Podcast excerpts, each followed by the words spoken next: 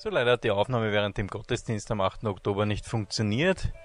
mir ist aber das Thema die Gnade zum Dienen doch so wichtig, dass ich den, den Predigtinhalt jetzt nochmal aufnehme und ins Netz lade.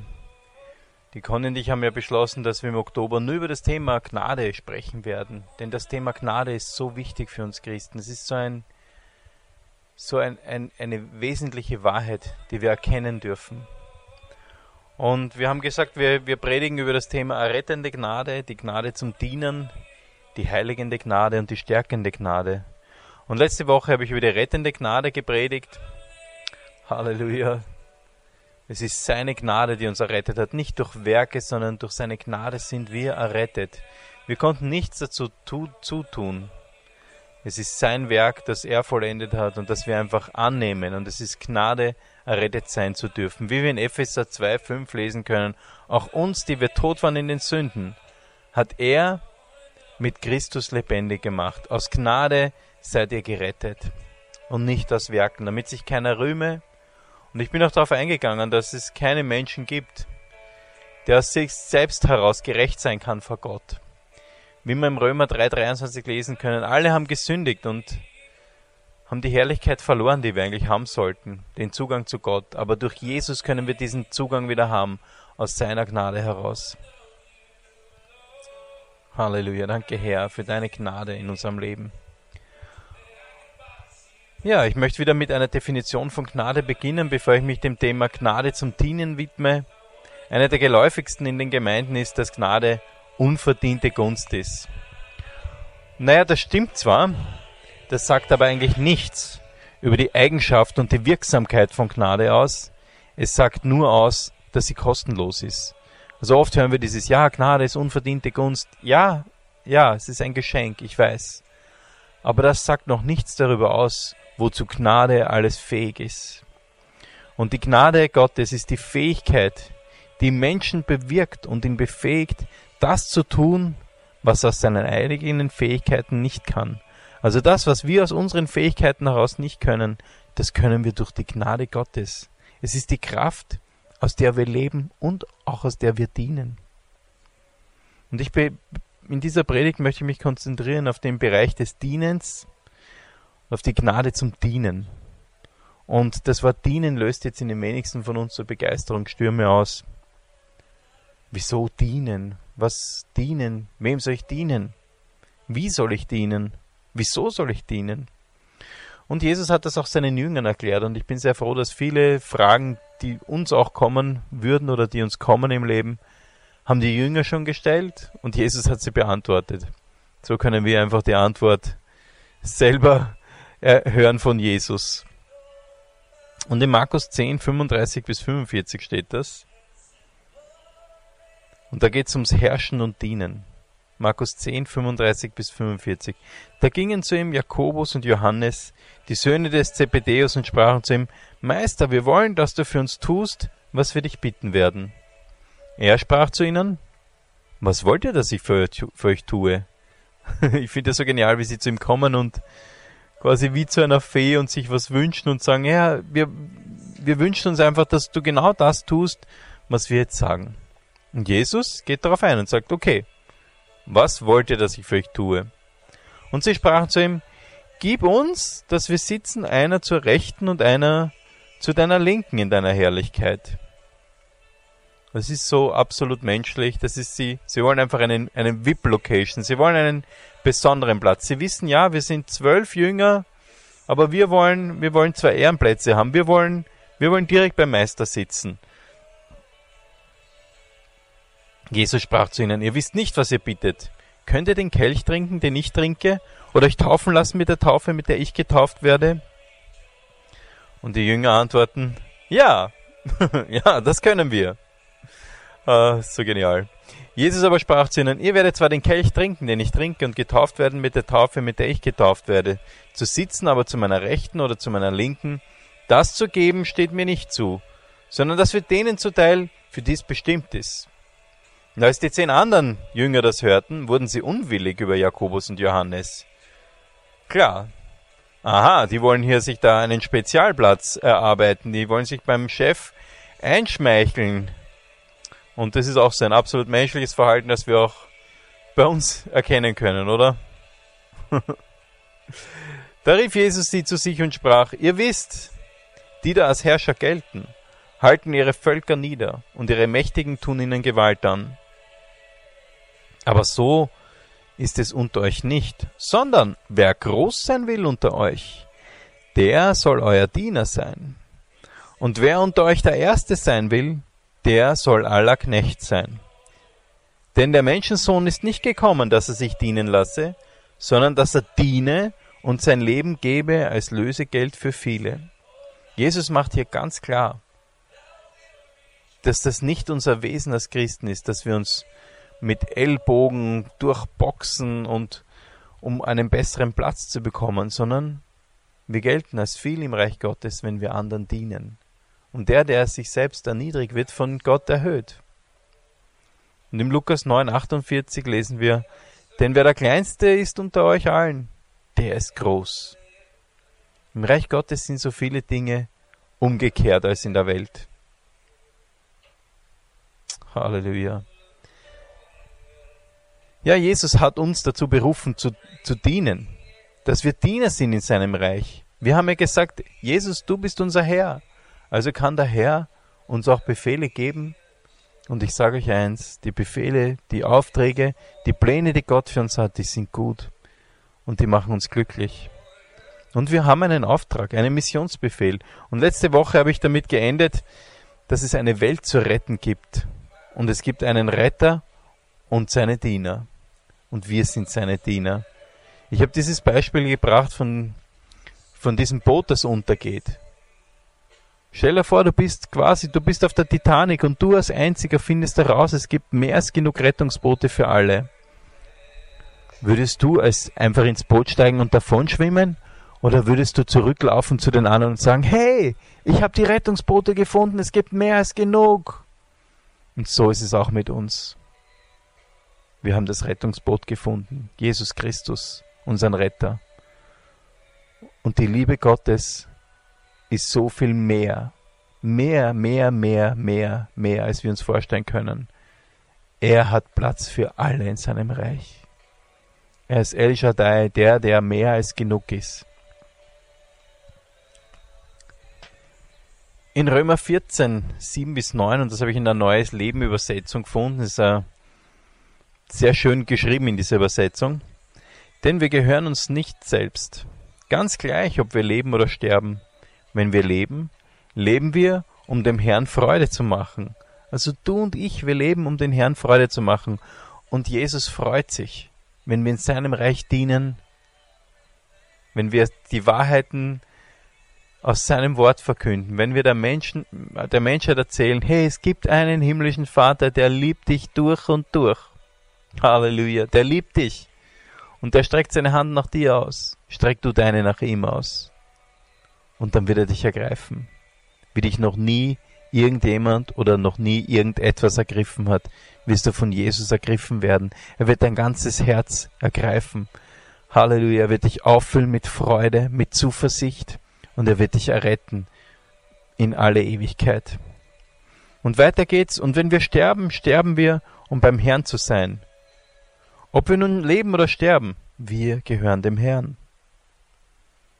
Denn Christus ist ja gestorben und wieder lebendig geworden, um Herr über alle Menschen zu sein, über die Toten und über die Lebenden. Also Gott hat einen Plan für dein Leben und dort, genau in diesem Plan, ist der maximale Segen für dich. Wir finden im Wort Gottes in Jeremia 29, Vers 11, dass Gott Pläne hat für unser Leben und dass es gute Pläne sind. Das heißt, Gottes Plan für dein Leben ist der beste mögliche Plan, den es für dein Leben gibt. Stell dir das vor. Der Plan, den er für dich hat, ist besser als jeder, den du dir selber ausdenken kannst. Wenn du ihm vertraust, Psalm 119, Vers 105 sagt uns, dein Wort ist eine Leuchte auf meinem Fuß. Er zeigt uns den Weg. Jesus ist der Weg, die Wahrheit und das Leben. Wenn du, wenn du Jesus folgst, geführt vom Heiligen Geist, dann wirst du den Plan erfüllen, den Gott für dich hat. Und genau in diesem Plan, wenn du dieses Leben lebst, wird es voller Leben sein. Nicht nur Existenz, sondern voller Leben, voller Freude. Das Leben soll doch voller Leben sein, oder? Halleluja. Dort ist der maximale Segen für dich. Halleluja. Wir haben einen guten Herrn. Und wir haben einen Auftrag. Und das ist ein guter Auftrag, ein wichtiger. In Markus 16 finden wir den. In Markus 16, 15 bis 20. Und er sprach zu ihnen, Geht hin in alle Welt und predigt das Evangelium aller Kreatur. Wer da glaubt und getauft wird, der wird selig werden. Wer da aber nicht glaubt, der wird verdammt werden. Die Zeichen aber, die folgen werden denen, die da glauben, sind diese. Und er sprach zu ihnen, geht hin in alle Welt und predigt das Evangelium aller Kreatur. Wer da glaubt und getauft wird, der wird selig werden. Wer aber nicht glaubt, wird verdammt werden. Die Zeichen aber, die folgen denen, die da glauben, sind diese. In meinem Namen werden sie Dämonen austreiben, in neuen Zungen reden, Schlangen mit den Händen hochheben, und wenn sie etwas Tödliches trinken, wird's ihnen nicht schaden. Kranken werden sie die Hände auflegen, und es wird gut mit ihnen. Nachdem der Herr Jesus mit ihnen geredet hatte, wurde er hochgehoben gen Himmel und setzte sich zur Rechten Gottes. Sie aber zogen aus und predigten an allen Orten, und der Herr wirkte mit ihnen und bekräftigte das Wort durch die mitfolgenden Zeichen. Du sagst jetzt, ja, was ist das für ein großer Auftrag, den er uns da gegeben hat? Was soll ich? Ich soll den Kranken die Hände auflegen, das wird besser mit ihnen? Ja, richtig. Denn Gott hat so bestimmt. Wir sind seine Gefäße. Er fließt durch uns durch. Nicht wir sind die Heiler, sondern er ist der Heiland. Der Heiler. Christus unser Heiler. Und er hat so beschlossen, dass wir auf dieser Erde wirken und er durch uns durch. Dass wir den Kranken die Hände auflegen, so wie es in seinem Wort steht, das ist unser Teil und er bringt die Heilung.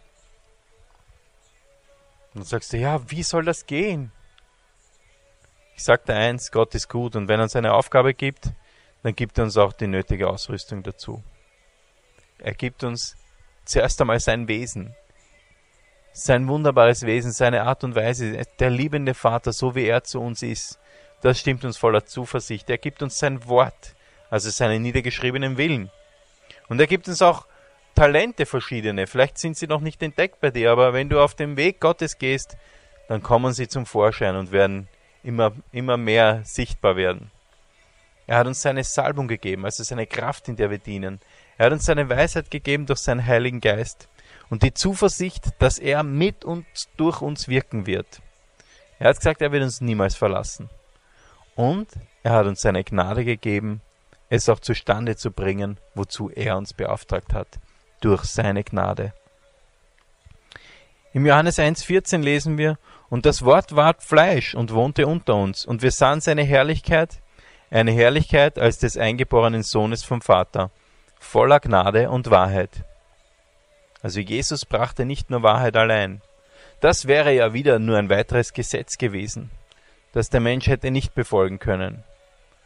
Als er kam, brachte er uns die Wahrheit und die Fähigkeit, diese Wahrheit zu leben. Denn Gnade ist die Wahrheit, ist die, ist die Fähigkeit, die Wahrheit zu leben. Also er hat uns nicht nur die Wahrheit gebracht mit all dem, was er getan und gesagt hat, und einen Auftrag gegeben, sondern durch seine Gnade auch die Befähigung gegeben. Durch seine Gnade können wir dienen in seinem Reich.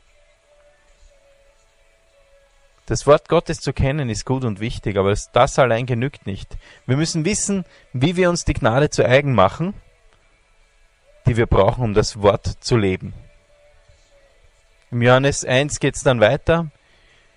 Verse 15 und 16. Johannes zeugt von ihm und ruft, dieser war es, von dem ich gesagt habe, nach mir wird kommen, der vor mir gewesen ist. Denn er war eher als ich. Von seiner Fülle haben wir alle genommen Gnade um Gnade. Denn das Gesetz ist durch Mose gegeben, die Gnade und Wahrheit ist durch Jesus Christus geworden. Halleluja. Das heißt, wir können nehmen, wir können Gnade nehmen.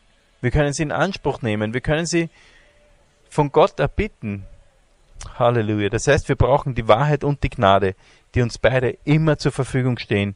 Wissen, das nicht praktisch angewendet werden kann, wird schlussendlich eine Ablehnung der Wahrheit bewirken. Es ist also wichtig, die Gnade zu bekommen, um das, was wir wissen, auch ausleben zu können. Das ist frustrierend, wenn du viel im Wort Gottes liest und du denkst, ja, das alles, das möchte ich, aber irgendwie bringst du das nicht auf die Straße. Das geht nur durch die Gnade, nicht durch unser Anstrengung, sondern durch die Gnade Gottes. Denn das Wort Gottes wird durch die Gnade in uns wirksam. Wenn Jesus durch die Gnade Gottes diente, dann auch wir, denn er ist ja für uns Gläubige das vollkommene Vorbild in jedem Lebensbereich.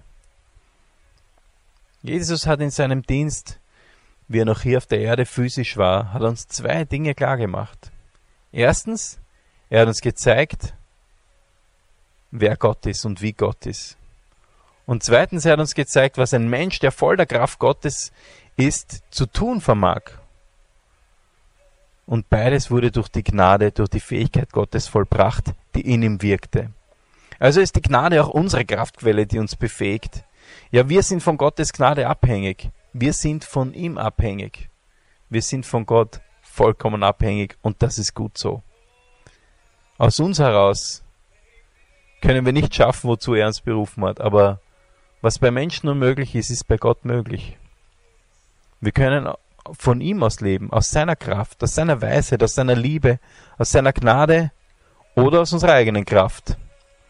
Und wenn wir versuchen, aus unserer eigenen Kraft heraus zu leben, dann nennt die Bibel das aus dem Fleisch heraus leben. Also jeder, der sich auf seine eigene Kraft verlässt, der wird auch letztendlich frustriert werden und wird auch die Werke des Fleisches vollbringen. Also entscheiden wir uns dazu, dass wir aus seiner Kraft heraus leben, aus seiner Gnade, aus seiner Gnade heraus. Im Galater 5, 19 bis 21 lesen wir die Werke des Fleisches und die wollen wir wirklich nicht vollbringen. Das ist nicht unser ultimatives Ziel. Die Werke des Fleisches sind nämlich Unzucht, Unreinheit, Ausschweifung, Götzendienst, Zauberei, Feindschaften, Streit, Eifersucht, Zornausbrüche, Selbstzüchteleien, Zwistigkeiten, Parteiungen, Neidereien, Trinkgelage, Völlereien und dergleichen. Und das wollen wir nicht. Nein, das will keiner von uns. Wir wollen die Werke vollbringen, zu denen er uns berufen hat. Werke des Friedens, Werke der Liebe. Wir wollen anderen Menschen von Jesus erzählen und wollen sie bekannt machen mit dem liebenden Vater. Also, wir sind stets entweder von unserer oder von Gottes Fähigkeit abhängig. Da gibt es kein Dazwischen. Und wenn du deinen eigenen Fähigkeiten nur vertraust, legst du Gottes Fähigkeiten lahm und bist auf das Natürliche beschränkt. Aber Gott ist übernatürlich, er ist über dem Natürlichen. Das heißt, weit über deine Fähigkeiten hinaus ist möglich, dass Gott durch dich wirkt. Wenn du seiner, seiner Gnade vertraust, sind dir alle Dinge möglich, zu denen du berufen bist. Das musst du auf der Zunge zergehen lassen. Wenn du seiner Gnade vertraust, sind dir alle Dinge möglich, zu denen du berufen bist. Der Schweizer Theologe Adolf Schlatter, der hat von 19, äh, 1852 bis 1938 gelebt, der hat Folgendes Interessantes gesagt über die Gnade. Die Gnade beruhigt und bewegt uns. Also die Gnade beruhigt und bewegt uns. Wehe, sie bewegt uns, ohne uns zu beruhigen. Das wäre nur ein frommer Kampf.